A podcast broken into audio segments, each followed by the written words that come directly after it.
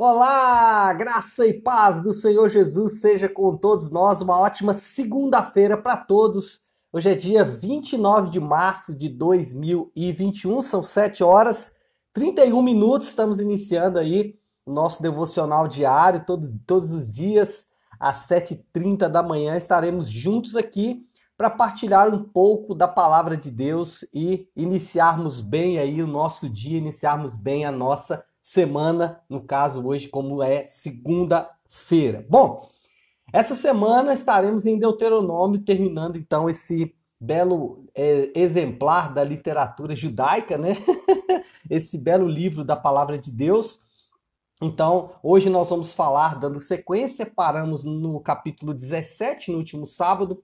Hoje, então, capítulo 18, 19 e também capítulo de número 20. O tema do nosso devocional de hoje é bem é, propício para esses dias, né? É o profeta. Essa semana, aliás, semana passada, desde semana passada, eu venho recebendo, né, alguns questionamentos com relação a uma profecia é, que alguém diz. Eu nem cheguei a ouvir direito a profecia, mas parece-me que a pessoa é, dizia que pessoas estariam morrendo pelas ruas, que dia 30 de março seria um dia e etc e tal de, de fato não sei bem o conteúdo da mensagem, eu quero falar sobre o aspecto da profecia em si, do profeta em si, não o conteúdo da profecia, que de fato isso aí não me interessa muita coisa. Mas eu vou falar sobre isso porque está dentro do tema aqui do nosso devocional. Para a gente fazer aqui uma introdução, entender o contexto do que estava acontecendo,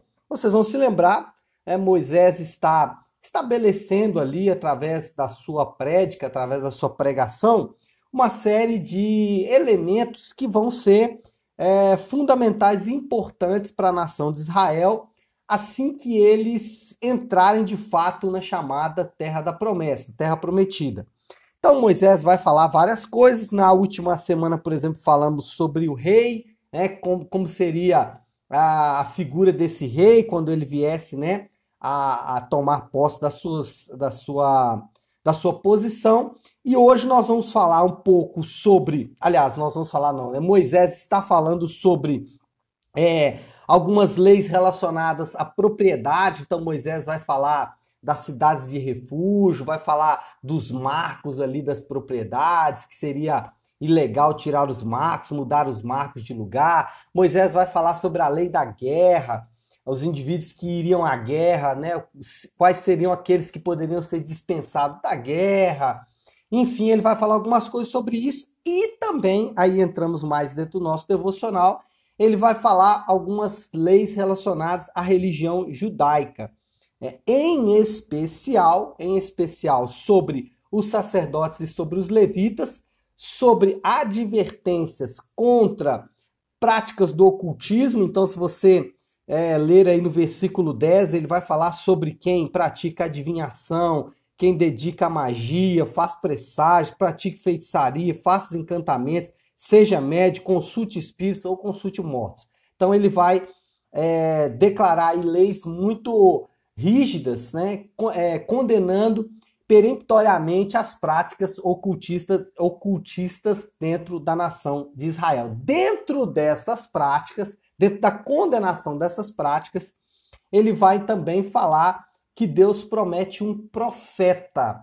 E ele fala que esse profeta que Deus promete falará tudo em nome de Deus. E aí é nesse cenário que eu quero falar um pouco hoje sobre o nosso devocional. Primeira parte desse devocional, então nós vamos nos dedicar a falar um pouco sobre as considerações relacionadas ao profeta. Então, primeira consideração que eu quero fazer, porque existe essa dúvida, eu sei que falar sobre isso ah, em 10, 20, 15 minutos aqui é muito difícil, é muito complicado, porém é o texto que nós temos aqui hoje e nós não vamos fugir dele porque ele é um texto difícil. Mas eu quero fazer aqui, como disse, algumas considerações. Primeira delas, então, é que no Novo Testamento o profeta está intrinsecamente ligado ao pregador da palavra de Deus. E isso vai de encontro aqui o próprio texto bíblico quando diz no versículo 18: do capítulo 18 de Deuteronômio fala assim: Levantarei no meio dos seus irmãos um profeta como você. Porei minhas palavras na sua boca e ele dirá tudo o que eu lhe ordenar.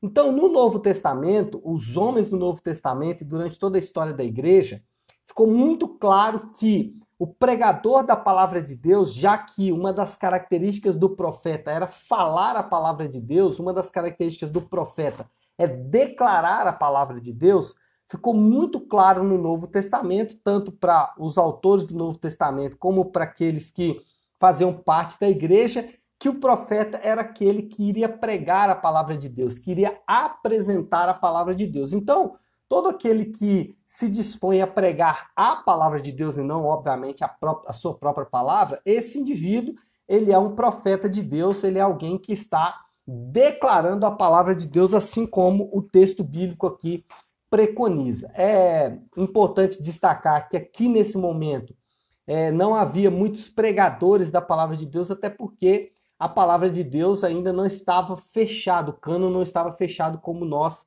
temos nos dias de hoje. Mas o primeiro ponto é esse: o pregador, é, no Novo Testamento, o profeta está ligado ao pregador da palavra de Deus, porque todas as definições sobre profetas no Antigo Testamento têm muita ligação com aqueles que pregam a palavra de Deus no Novo Testamento. Além disso, eu quero fazer aqui ainda algumas recomendações mas é porque muita gente me pergunta como identificar um profeta de Deus. Primeiro, tudo, toda profecia, todo profeta, ele deve ser refém do texto das Escrituras.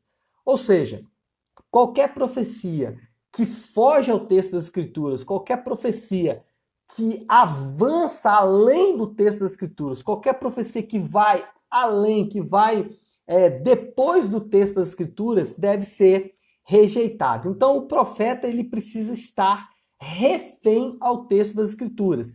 Ele não pode especular por conta própria, ele não pode é, datar ou, ou predizer alguma coisa por conta própria, ele precisa estar refém ao que o texto das Escrituras diz.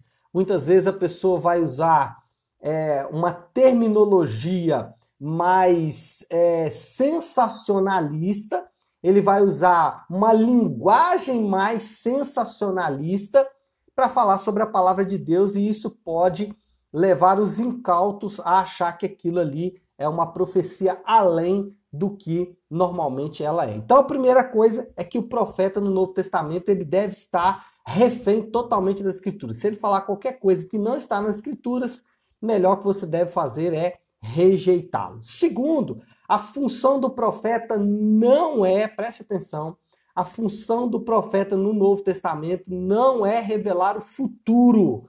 O profeta do Novo Testamento ele tem uma função muito clara: corrigir, exortar e confortar.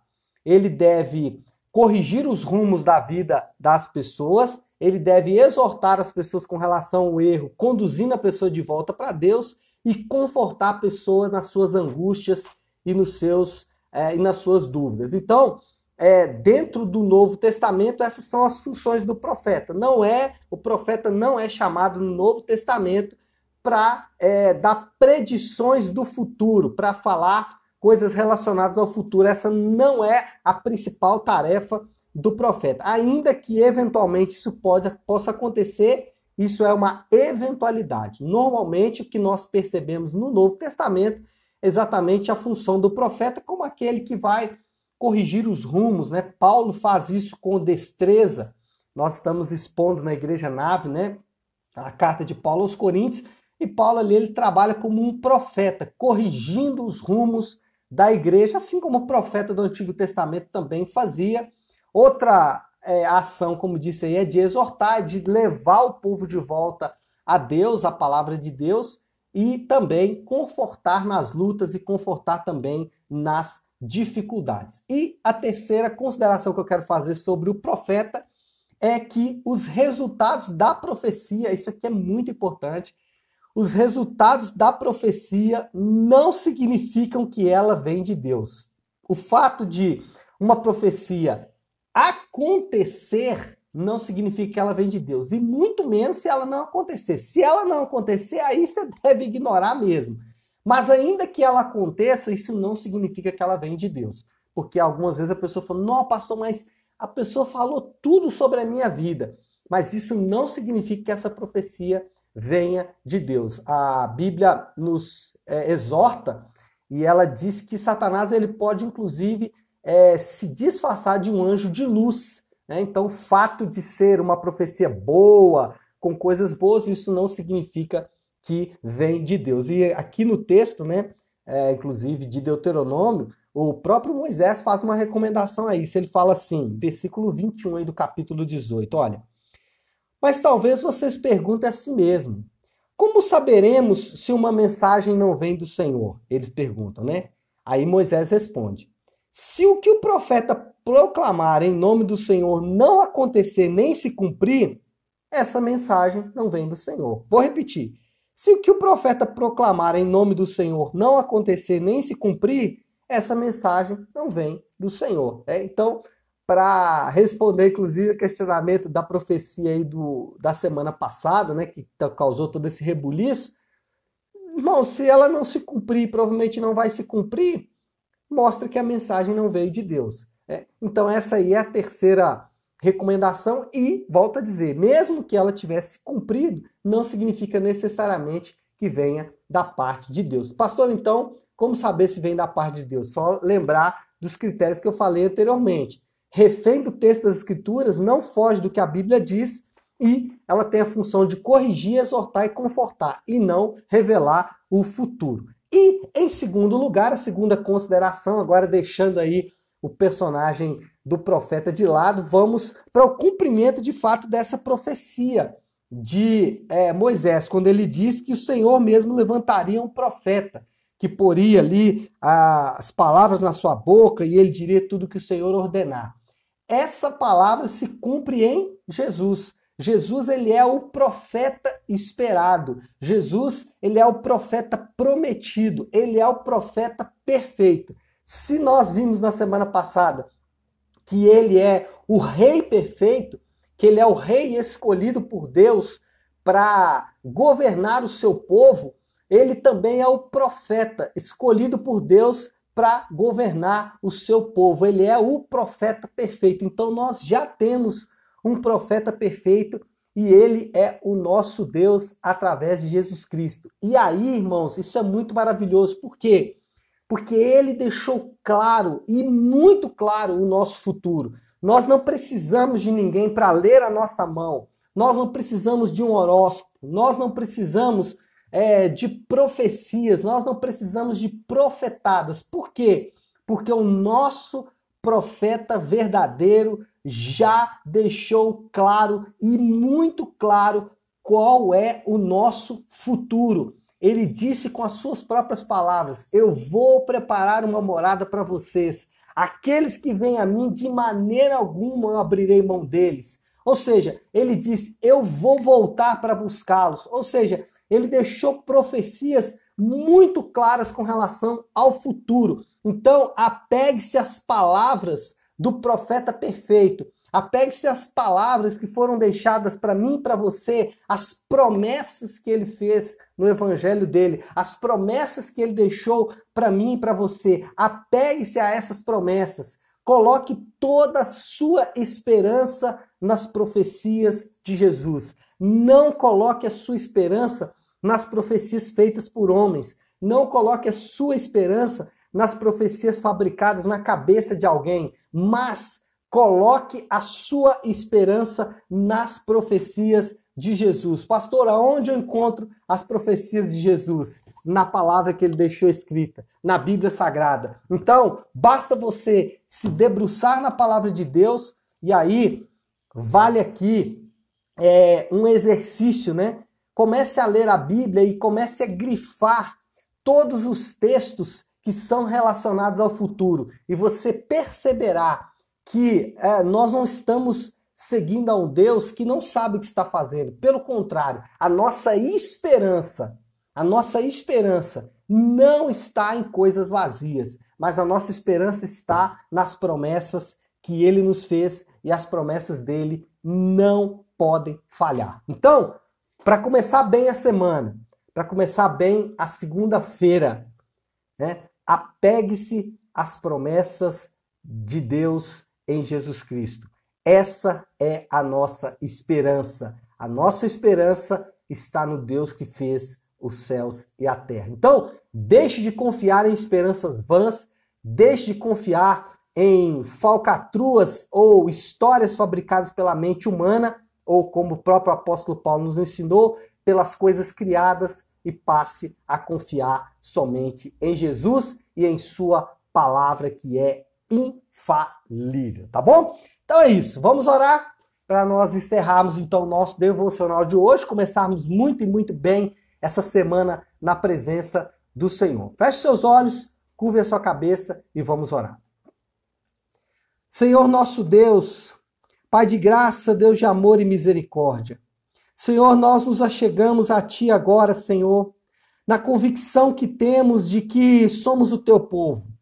E somos o Teu povo, Senhor Deus, não por mérito nosso. Não que houvesse em nós, Senhor Deus, qualquer condição ou possibilidade de nos achegarmos a Ti, a não ser através do chamado do Senhor em Jesus Cristo.